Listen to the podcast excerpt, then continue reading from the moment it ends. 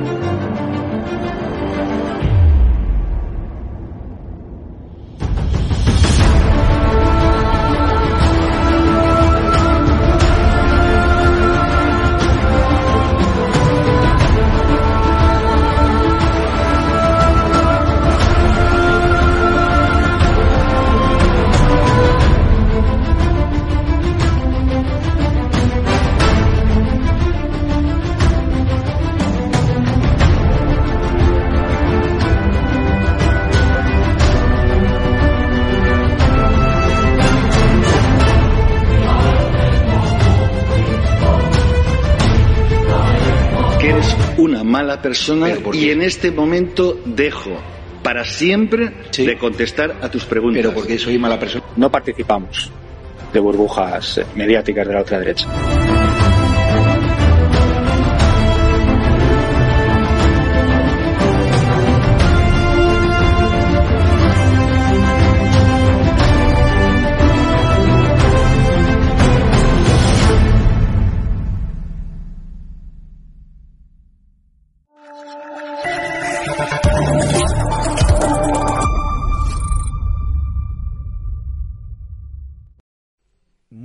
Noches, espectadores de DATV, de Informa Radio. No sé si conocen que nosotros tenemos especial estima, ¿no? A determinadas personalidades de la política, incluso que se han retirado, que son amigos de la casa, que en el momento, desde que estábamos en un salón de una casa y montamos ese canal de YouTube llamado Esta Alarma, pues venía a las entrevistas por videoconferencia. Y ahora que hemos estrenado los estudios aquí en el corazón de, de Madrid, pues nos gusta invitarle. Vino hace unas semanas Isabel Díaz Ayuso, va a venir Almeida en breve, ha estado Miguel Tellado.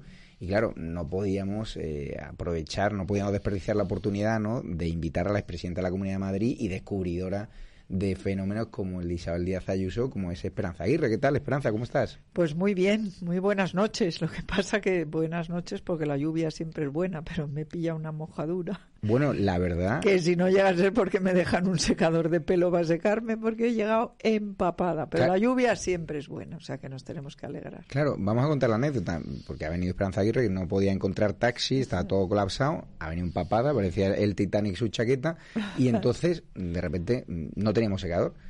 Y le preguntaba a la vecina de abajo, ¿me dejas un secador? Y dice, pues yo no tengo, pero la del quinto es eh, tiene un secador. ¿Para quién es el secador? Le digo, para Esperanza Aguirre. Y dice la vecina al quinto, no, no, lo que necesite. Puedo conocerla personalmente y ahora la salida... Que baje, que baje. La, conocerás. ¿Por qué sigues eh, despertando tanto cariño y tanta simpatía? Es curioso que allá por donde vas la gente te tiene mucho cariño. Bueno, hay gente que me tiene mucho cariño y hay gente que me tiene muchas ganas de ver muerta porque lo ponen en Twitter. Y no, pero... a esos no le cancelan la, la, cuenta porque el odio dicen que es el motivo de que te cancelen. Pero en la calle ese odio. ah, no, en la calle, en la calle en general, la gente que se acerca es gente que te tiene cariño, que te tiene aprecio. Ahora mismo una señora cuyo, cuya pareja o marido, el que iba con ella, me dijo, no, es que él no es partidario, pero yo sí, quiero saludarte. Claro. Cuéntanos, eh, ¿cómo va a ser tu Navidad, Esperanza? Mis Navidades, pues serán tranquilas, como siempre, pero bueno, mira, yo, mi opinión es que en las familias, cuando la madre vive, nosotros somos ocho hermanos, nuestra madre vive, pero tiene, bueno, tiene Alzheimer, no nos conoce a ninguno de los ocho desde hace mucho tiempo, pero en su casa pues nos reunimos todos, cuarenta y tantos vamos a ser el día de Nochebuena. Madre mía, eh, mañana se vota ya el asunto de la rebaja del tipo penal de la sedición, la semana que viene en el Gordo también nos van a meter votaciones clave, quieren asaltar el Tribunal Constitucional imponiendo incluso penas de cárcel a los jueces entiendo que van a ser una Navidad de terror para los españoles, pero que muchos de ellos, entre polvorones y fútbol y mundial, no se van a enterar de qué va esta historia, ¿no?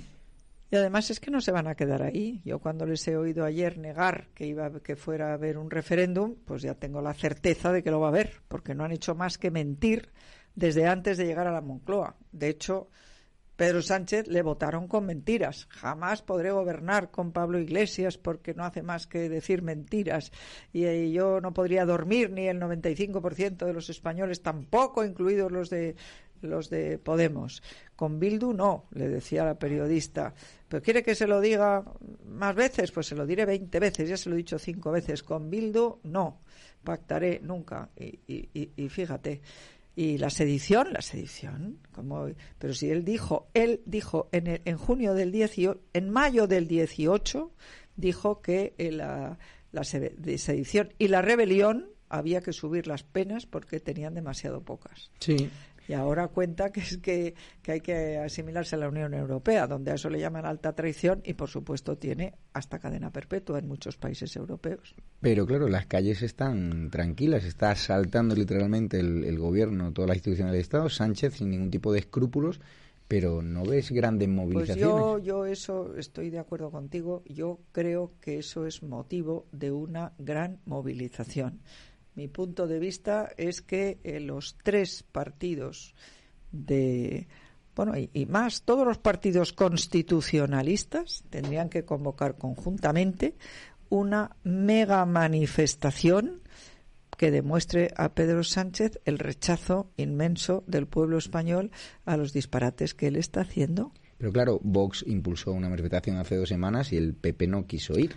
Ya, pero mm, hay que ponerse de acuerdo. Yo, desde luego, desde aquí hago un llamamiento a los líderes de Vox, del Partido Popular y también a Inés Arrimadas, porque Ciudadanos sigue existiendo, tienen 10 diputados, y luego, pues, eh, a todos los demás partidos eh, constitucionalistas, que los hay, pues eh, en Asturias está el Foro Asturias, mm, yo no sé el de Teruel existe, pero parece que también, en Canarias hay algún partido también constitucionalista, y y por supuesto a los dos diputados y a todos los navarros que no estén de acuerdo eh, con estos desmanes que está haciendo Pedro Sánchez, que teóricamente la Unión del Pueblo Navarro no está de acuerdo UPN y por lo tanto la mayoría de los navarros están en contra porque la siguiente es entregarle Navarra al País Vasco, en eso están. ¿Qué tiene que hacer Feijóo con esa moción de censura que ha planteado Vox contra Pedro Sánchez? En el PP lo que nos dicen extraoficialmente es que consideran que la moción no es contra Sánchez,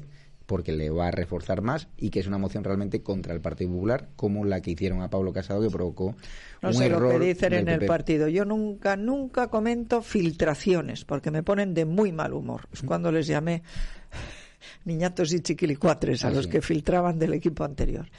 A ver, lo que dice Feijo y yo, mm, que era mucho más partidaria que él de la moción de censura, eh, eh, presentarla incluso y votar a favor, pero lo que dice y puede que no le falte razón. Yo no soy dogmática. Si alguien me convence de que tiene más razones que yo, pues lo respeto. Pero la teoría de Feijo es que si después de todos los desmanes que ha hecho Pedro Sánchez a Bruselas, a la Unión Europea, al resto de nuestros mm, países de nuestro entorno, el mensaje que les lleva es que la mayoría de las cortes le han votado a favor, pues pensarían que es que nosotros no tenemos tanta razón y yo digo, en su contrario, si ven una mega manifestación, se darán cuenta qué es lo que está pasando. Yo, desde luego, haría un llamamiento a la mega manifestación y a las banderas españolas en los balcones.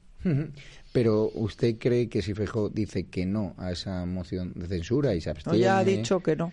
Ya ha dicho que no va a decir que no. Sí, ya, eh, Dijo en un programa de radio ayer que lo que no va a votar es no. Sí, pero si se abstiene, ¿crees que puede haber un pues coste no lo sé, no lo sé, no lo sé. A ver, motivos para censurar a Sánchez hay muchísimos. Eh, Feijó los hizo ver ayer en el Senado con un discurso que yo creo que, que estaba lleno de razón todo lo que dijo y, y, y bueno, eso es lo que va a llegar a los españoles personalmente yo, a la moción de censura, vamos a ver quién es el candidato. Eso es lo que dijo él. ¿Quién te gustaría? ¿Cayetana? ¿Danero?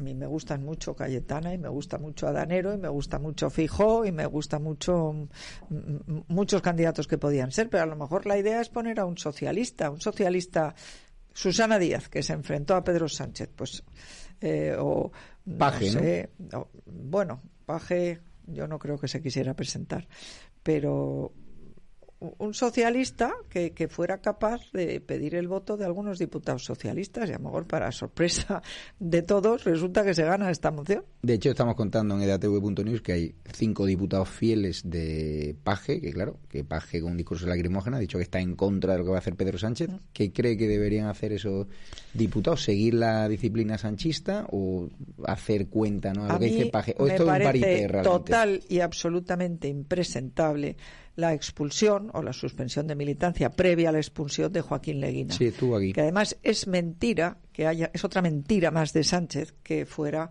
porque apoyó a Isabel Díaz Ayuso. Es que eso no es verdad. En el expediente disciplinario que les hicieron a él y a Nicolás Redondo, no se decía nada de todo eso y de hecho es que lo que hicieron fue invitar a todos los candidatos en las elecciones de Madrid del año 21 y solamente fue Isabel. Pero no, no la apoyaron para nada y eso no está en el expediente. A Joaquín Leguina le han suspendido de militancia por criticar a Sánchez, porque ha escrito un libro muy bien fundamentado que se llama Sánchez, Historia de una ambición.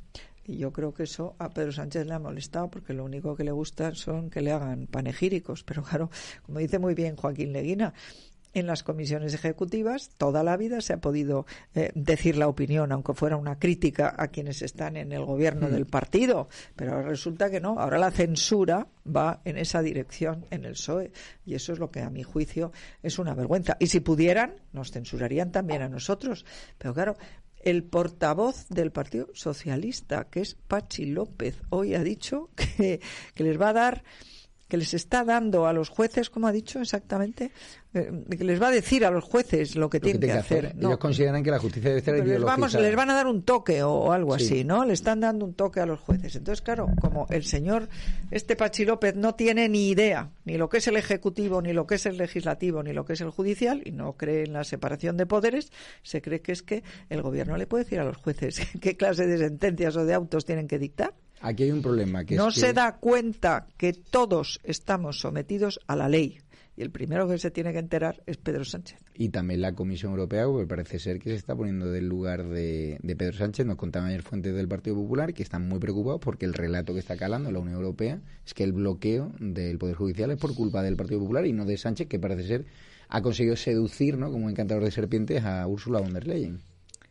A ver, eh, yo no sé lo que pasa en la Unión Europea. Esto que dice usted, pues también son filtraciones. Cuando salga uno del PP y lo entrecomillen, entonces lo comentaremos. Pero lo que yo estoy absolutamente convencida es de que eh, lo, que pasó realmente es que el comisario de justicia le dijo a Feijó que tenía que eh, hacer los nombramientos del Poder Judicial con los requisitos de despolitización, que no podía poner eh, en el Consejo General del Poder Judicial y lógicamente tampoco en el Constitucional agentes que salían del Ministerio, como no había podido, no debía haber puesto de fiscal general a, la ministra de Justicia que estaba dando mítines contra el Partido Popular y que después de esa, mm, esos nombramientos exigiendo la experiencia jurídica de X años y además la no politización, la ley se tenía que cambiar y a la siguiente nombramiento se iba a hacer, serían los jueces los que nombraran a los jueces. Cuando eso estaba prácticamente decidido, salta a la prensa la cuestión de la sedición. Y entonces pregunta el negociador, que era Esteban González Pons, le pregunta a al ministro de la Presidencia, Bolaños, oye, ¿qué hay de la sedición? Nada, sedición, absolutamente nada, eso es falso, esto son fake news, esto no, no tiene nada que ver. Y Feijó, que, bueno, pues como buen gallego es desconfiado, llamó al, al presidente del gobierno, a Pedro Sánchez. Y Pedro Sánchez dijo, por supuesto que sí, vamos a cambiar la sedición. Luego dijeron que de malversación nada. Y ahora resulta, hay una cosa sobre la malversación que yo creo que todos nuestros oyentes tienen que tener en cuenta. Dicen, como si fuera muy lógico, hombre, no es lo mismo malversar, o sea, llevarte dinero público para tu bolsillo que llevártelo para una causa justa. Eso se están diciendo, no se dan cuenta, pero están diciendo que los etarras que eh, robasen dinero para financiar los actos terroristas, matar a niños, a guardias civiles, a policías, a políticos, como no se lo llevaban, no están haciendo ningún delito. Mientras que un pobre drogadicto que roba para comprarse la droga, ese, ese sí que está cometiendo un delito gravísimo. Vamos, hombre. La malversación, como su nombre indica, es utilizar mal un dinero que eh, la Administración, los contribuyentes, las asambleas legislativas de las comunidades autónomas o el Parlamento han puesto para un determinado fin, la partida presupuestaria. Y eso es para lo que lo pueden gastar. Para gastarlo en otra cosa hay que hacer una modificación presupuestaria. Está previsto, pero tiene que ser una modificación. Lo curioso que... Y robar es robar. Te lo lleves al bolsillo o se lo des a la organización terrorista que te patrocina. Dice Ayuso eh, que vamos camino de una dictadura. No sé si usted piensa lo mismo. Yo pienso que Pedro Sánchez está cogiendo unos ribetes autoritarios mm, que el ejemplo está, por ejemplo, en, lo de Leguina, o sea que los discrepantes no los aguanta, que el Partido Popular nos considera poco menos que unos fascistas, porque ellos dicen que insultamos, los que insultan son ellos, o cómo nos llama la violencia, ¿cómo ha dicho? No, mm, que, somos la cultura de la violación, en fin. Eh, y claro, y este gobierno resulta que el gobierno hace lo que le dicta Podemos y Esquerra Republicana. Y ahí lo tenemos todo. Pero Carmen Calvo, ¿qué tiene que decir hoy Carmen Calvo? Después de todas las cosas que ha dicho que estaban suprimiendo a las mujeres y ahora resulta que ha votado a favor de que la ley se quede como está. Pero este, esto, esto es una locura. Entonces, Pedro Sánchez, para seguir en la Moncloa, hay gente que piensa que es un año más yo me temo que él se quiere eternizar en la Moncloa. ¿Y crees que hay muchísimo cuidado? Con, claro que hay riesgo. Porque los sondeos hablan de que, ahora habría mayoría. Claro que hay riesgo, hay mucho riesgo.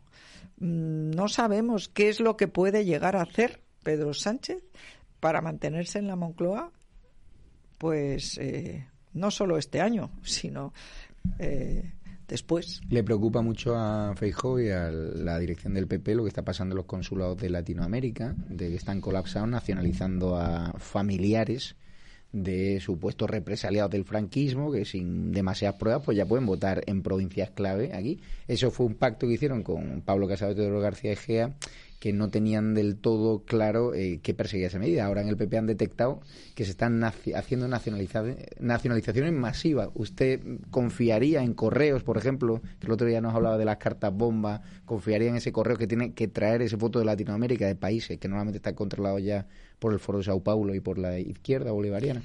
A ver, a mí no es el problema que más me preocupa de Iberoamérica lo de los votos. A mí el problema que me preocupa de Iberoamérica es que están todos menos con, excepciones que confirman la regla, pero que son puras excepciones, tomados por el populismo bolivariano y, en definitiva, por el comunismo. Es la embajada de La Habana, los cubanos que están, mira, se está viendo ahora mismo el ejemplo en el Perú, los que están organizando todas las eh, mm, bueno pues todas las medidas que se tienen que tomar para ir hacia un gobierno que no cambia con las urnas, vaya usted a saber lo que hacen con las votaciones, y eh, para ir, en definitiva, eso que llaman el populismo bolivariano, que no es otra cosa que el comunismo del siglo XXI. Hay eh, personas que piensan que Ayuso tendría más posibilidades de ganar a Sánchez que Feijóo. ¿Usted qué piensa? Bueno, a ver, yo, yo creo que el Partido Popular es el Partido Popular y que yo me, me temo muchísimo que el Partido Popular en solitario no va a alcanzar más escaños que los que tiene eh, Frankenstein. Claro que vamos a ganar al Partido Socialista, pero es que Frankenstein tiene en este momento 176 escaños. Es verdad que con el de Teruel existe. Pero a mí lo que me parece es que tanto Feijo como Ayuso, como todos nosotros, lo que tenemos que hacer es evitar esas divisiones entre los partidos constitucionalistas. Y los partidos constitucionalistas no tienen que discutir que si subo un poco un impuesto, que si bajo. Un... No, no, no. Estamos en una cosa mucho más importante. España está en peligro. Como siga la coalición Frankenstein la próxima legislatura, España se termina tal y como la conocemos. Usted cuando camina por la calle, sabiendo que hay más violadores que ha escarcelado esa ley del solo sí es sí, que ya ha dicho el Supremo, le ha dado un varapalo a Irene Montero diciendo que no, que las penas se tienen que revisar, claro, con esa ley del solo pero vamos es sí. a ver, ¿cómo pueden creerse...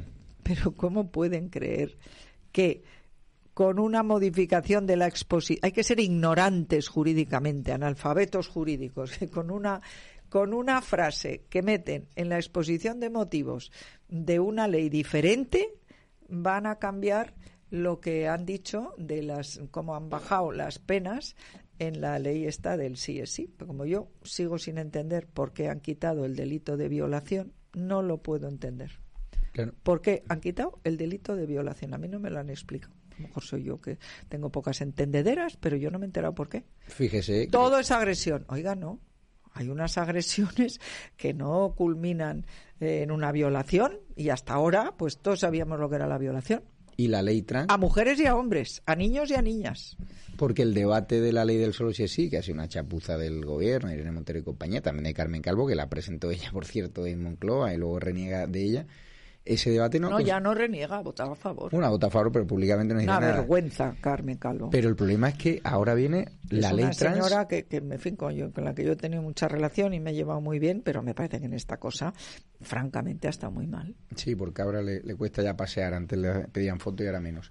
Pero aquí eh, la cuestión es, viene la ley trans y el PSOE había planteado enmiendas, una enmienda, oye, esto no tiene ningún sentido, esa ley que corrompe ¿no? a nuestros menores, que le puede hacer un daño irreversible, como están advirtiendo los terapeutas, psiquiatras, psicólogos, ¿qué te no, parece? No es que estén advirtiéndolo, es que está probado ya en los países en los que se permitió la hormonación o incluso la amputación a, a- a- a chicos y chicas menores y mayores también, que eso es irreversible y que eh, todos esos eh, médicos que los han tratado pues explican lo que está pasando.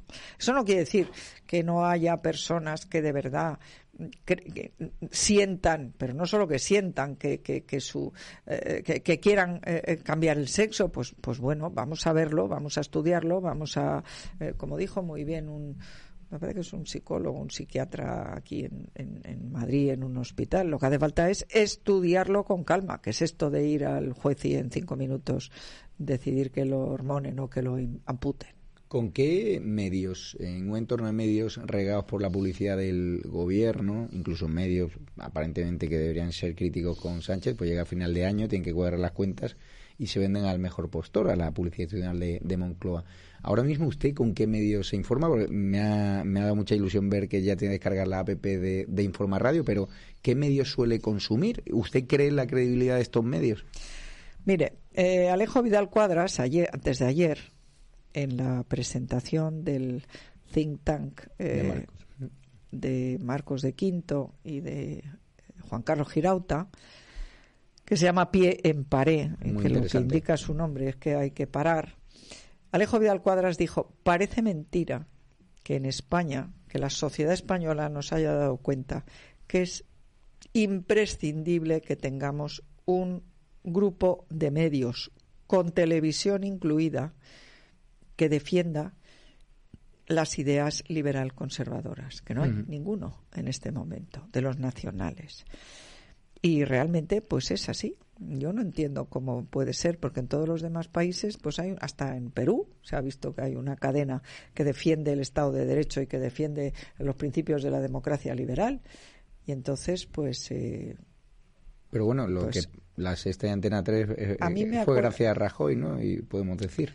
la sexta. Bueno, esa fusión, ¿quién la autorizó? Pero vamos a ver. ya ¿Soraya o Bueno, Rajoy? pues- ¿Fue un error del Partido Popular? Un error craso. Un error craso. Rayano con algo más que un error. Pero, pero, a ver, mm, a, a mí lo que me parece es que mm, tenemos que, que vigilar muy estrechamente eso que llaman la publicidad institucional. ¿Qué diablos es la publicidad institucional? A ver, Claro, es que como el gobierno ha gastado no sé cuántos millones de euros en publicidad institucional, pues las comunidades autónomas y los ayuntamientos hacen lo propio. Y a mí me parece que eso no tendría que ser así, Para nada. Bueno, entiendo que usted cuando era presidente de la Comunidad de Madrid también tenía gasto en publicidad institucional. Sí, pero nosotros lo que hacíamos era informar. Empieza la, la, la, el, momento de inscribir a los niños en los colegios, ¿cómo se llama esto? La, la matrícula. La matrícula, la, matriculación. Eh, cuando era Hacienda Pública, tienen ustedes de aquí a no sé cuánto, para eh, eh, era información. No sé si alguna publicidad institucional habría. Bueno, sí, recuerdo una con los inmigrantes que hacíamos unos anuncios, porque en el tiempo que yo estaba en la Comunidad de Madrid, mm, Madrid creció, Madrid se desarrolló, el bienestar aumentó muchísimo gracias a que llegaron mm, dos millones de inmigrantes y eso eh, fue muy positivo por eso hicimos una campaña, esa campaña sí que la recuerdo, explicando lo que nos ayudaban los inmigrantes. Bueno, hay un, hay, un ayuntamiento de Madrid que hoy hemos conocido, el del Bólalo, que paga el Boalo. el Boalo, que paga con sus impuestos los autobuses de esa manifestación que nos hacía creer a los madrileños, ¿no? que la sanidad de Madrid es como la de Burundi o la de Nairobi, ¿no? Escuchaban la SER, solo había dramas y tal, y luego vas a urgencia y no había ningún problema. Primero no habría ningún problema. Luego, la sanidad madrileña es absolutamente eh, magnífica y está al mejor nivel de toda la Unión Europea. A pesar de que yo opino que eh, cuando hay esos colapsos es bastante mejor derivar a las personas que quieran voluntariamente ser atendidos rápidamente, poderles derivar a la sanidad privada, cosa que es absolutamente eh, anatema para los socialistas y los izquierdistas, porque a la sanidad privada solamente pueden ir ellos, como Carmen Calvo, como Enrique Tierno, que en paz descanse. Eh, ellos sí pueden ir, pero derivar a los pacientes de la pública no. curioso. ¿Y qué opina de Mónica García esa campaña contra Ayuso de exagerar el problema de la sanidad madrileña cuando hay comunidades autónomas del PSOE que tienen peores ratios que la sanidad Ay, no, todas los tienen peores, todas, todas. Eh, y bueno, pues, en fin, yo creo que los madrileños le darán su merecido el 28 de mayo. Oye, estamos, ha advertido a Ayuso también que Pablo Iglesias se va a postular a rector de la Complutense, que hay peligro con la ley de universidades. Pues por supuesto, pero es que es que es una locura que porque no solo es Pablo Iglesias, que al menos bueno pues tiene un grado y no sé si dice que tiene un doctorado, no sé si será como el de Pedro Sánchez, que ha hecho la tesis copiando, pero es que eh, una, un administrativo eh, de UGT o de comisiones se puede hacer rector, esto ya es una locura. Hasta ahora, para ser rector había que ser catedrático ya bajaron el listón y podía ser, ¿cómo se llaman estos los que van debajo de los catedráticos? No me acuerdo. Pero vamos, ahora que pueda ser un laboral o una persona con todos mis respetos de la limpieza rector, pues es un disparate. ¿Qué habría pasado si el marido de Esperanza Aguirre durante sus años de gobierno en la Comunidad de Madrid le contrata a una institución dependiente de la Comunidad de Madrid, como ha pasado con Nadia Calviño, con el marido en Patrimonio Nacional? Pues fíjese usted, si es que, es que esto, mire, lo dice Cayetano Álvarez de Toledo la tabla inclinada y la diferente vara de medir. O sea, eh, a ver, aquí todo lo que hacen ellos está bien hecho. ¿Cómo puede ser que el marido de Calviño le, le, creen un, un, cargo para él? Que dicen que es que se han presentado ocho, pero ¿dónde se sacó a publicidad esa plaza, quiénes eran los ocho que se presentaron, que oye, que a lo mejor está muy bien el marido de la señora Calviño, pero yo no sé si Patrimonio Nacional tenía justo esa necesidad en el momento que deja el marido de Calviño la empresa en la que trabajaba. Eh, yo exijo transparencia y es que este gobierno, que tanto presumía, no nos dice ni quién va en el Falcon, ni cuánto cuesta el Falcon, ni a qué se dedica la esposa del presidente. Imagínese usted si se hubiera dedicado mm, Ana Botella o Viri, la mujer de Rajoy, a cualquier cosa, si no lo hubieran perseguido por todas partes. Esto es una locura. Y Vox en la Comunidad de Madrid, abstención a los presupuestos, no quiere apoyar a Ayuso. ¿Qué le parece? Bueno, están ahí debatiendo porque Vox ha presentado los las enmiendas a los presupuestos, las ha presentado con retraso de seis minutos, pero retraso. Y Claro, mm, la ley es la ley, el reglamento el reglamento y no se puede cambiar. Parece ser que es que mm, las enmiendas se pueden presentar o, por internet o directamente en el registro. Bueno, no sé, están discutiendo esa cuestión. Y si se abstiene Vox, pues mm, los presupuestos se aprobarán, porque el PP tiene más escaños que todos los demás juntos. Ahora, si Vox vota en contra, entonces no se aprobarán los presupuestos. Y le voy a decir una cosa que le va a sorprender a usted muchísimo, pero que yo la creo firmemente. Y como yo, gracias a Dios, puedo decir aquello que creo, si no se aprueban los presupuestos no pasa nada. Se prorrogan. Menos gasto público, menos, claro, eh, mm, el, el, gasto se congela, menos subidas salariales, menos, ¿sabe? Para el, para el...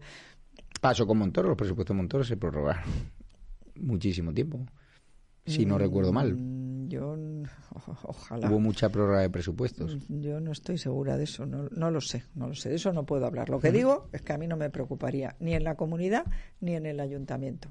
Si no se aprueban los presupuestos, pues se prorrogan los del año anterior. Si en mayo vamos a tener el nuevo gobierno, posiblemente con unas mayorías muchísimo más reforzadas. Bueno, y en el Ayuntamiento de Madrid, Almeida, Villacís va por libre, si va con Ciudadanos, hay riesgo de que llegue la izquierda. ¿Usted vivió esa fragmentación en tiempos de Manuel Carvena y también las intrigas palaciegas de A3 Media, Mauricio Casal, que, pusimos, pues, que conocimos ¿no? por los audios de, de Villarejo. ¿Qué le recomendaría a Villacís y, Almeida? ¿Una candidatura conjunta? Pues yo a Villacís y Almeida lo que les recomiendo es que eh, esa moratoria que han dado de prohibición de entrar en todo lo que es la M30 a los vehículos que no tienen etiqueta B, a mí me parece que hay que ampliarla este año ha habido muchísimo sufrimiento de, gentes que no tienen posibilidad de cambiar el coche, que no tienen posibilidad de pasar de una etiqueta a otra, porque no se pueden comprar un coche nuevo.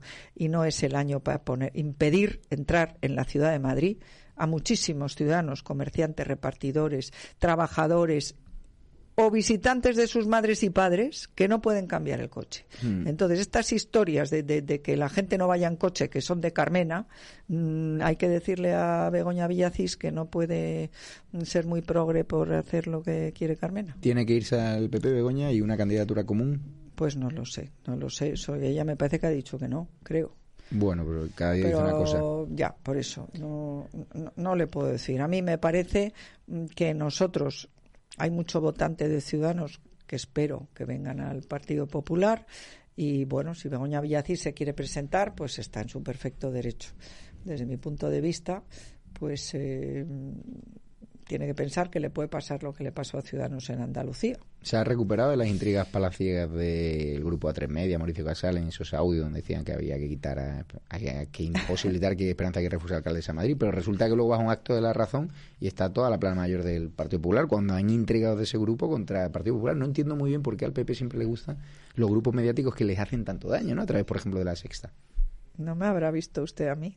Pero vamos, yo a la sexta, depende de a qué programa, el de Cristina Pardo voy y, y, bueno, yo voy a los programas que me llaman, claro que voy, pero pero el que Mauricio Casals no, no quería que yo fuera alcaldesa, pues eso está clarísimo. Mire, debe estar muy contento porque no lo fui, aunque gané las elecciones. Sí, eso hay que hay que recordarlo. ¿Con Manuela Carmena habla habitualmente o no? No. Nada, ni... Nada. Pues Esperanza Aguirre, expresidenta de la Comunidad de Madrid, ha sido un placer ¿no? estar con, contigo. Hemos tenido que acortar un poquito la, entrevista porque ahora vamos a presentarle a la vecina, que habrá que devolverle ¿no? el, secador. Voy a ir a devolver el secador a, esta señora tan amable, porque es que los, los oyentes no pueden imaginarse, yo llevaba una chaqueta con un chaleco encima y una blusa y está. Empapada mi blusa, empapada la chaqueta, que la he tenido que colgar en un radiador de aquí. Y, bueno, es todo mi culpa porque no he mirado eh, por la mañana iba a hacer eh, no iba a llover. Que no, he cogido el, paraguas ni he cogido una ah, gabardina ni he cogido nada porque he salido muy temprano bueno ha habido riesgo de cancelación de la entrevista y cuando he dicho tenemos que conseguir un eh, un secador. Un secador, sí o sí, porque Esperanza no la conocéis. Mientras, ¿eh? tú, mientras tú te has ido a buscar el secador, yo he encontrado un buen radiador en tu. Que me has enseñado hoy un truco, le has quitado el, el cajón. es que yo vivo en una casa antigua, entonces sé que hay que quitarle, en, ¿Ah? invierno, hay que quitar las tapaderas de los radiadores. Por cierto, ¿qué vas a comer, qué vas a cenar en Nochebuena? En la, en la casa Esperanza Aguirre, que se cena? es en casa de mi madre, lo organiza una hermana mía, somos más de 40, y se cena pues un menú muy, muy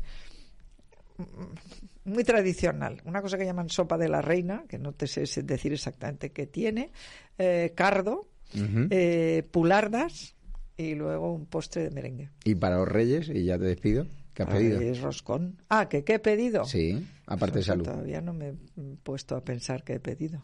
Bueno. voy, a, voy, a, pedir un secador portátil para llevar al bolso. Eso está bien. Pues Esperanza Aguirre, muchas gracias por su tiempo y seguimos siguiéndole. Ahora, nuevo miembro de la Asociación Cultural. Gracias a ustedes y enhorabuena por estos estudios, por este Informa Radio y, bueno, les deseo todo lo mejor. Pues muchísimas gracias, siempre nos ha apoyado y también miembro de la Asociación Cultural de Marcos de Quinto y Girauta, Pie en Pared, que le recomiendo que hay que dar la batalla cultural, que al PP le cuesta todavía, pero que hay que darla, ¿no? Es un, es un think tank, pero que no se va a dedicar solo a pensar, también va a actuar. Las, mm, el objetivo de, esta, de, este, de esta entidad, de, esta, de este think tank, de, tanque de pensamiento, es luchar contra la ideología woke, que no voy a perderme aquí en lo que es la ideología woke, pero entiéndalo como lo políticamente correcto. Y contra eso vamos a luchar pues con mm, eh, declaraciones, con, eh, eh, en fin, todos los medios de comunicación que podamos encontrar y, por supuesto, en las redes sociales. Qué bueno. Pues muchísimas gracias, Esperanza Aguirre, y buenas noches a todos los espectadores de EDATV y de Informada Radio. Recuerden, descárguense las apps en Google Play y en Apple Store y síganos también en edatv.news y en informaradio.es. Muchísimas gracias a todos. Buenas noches.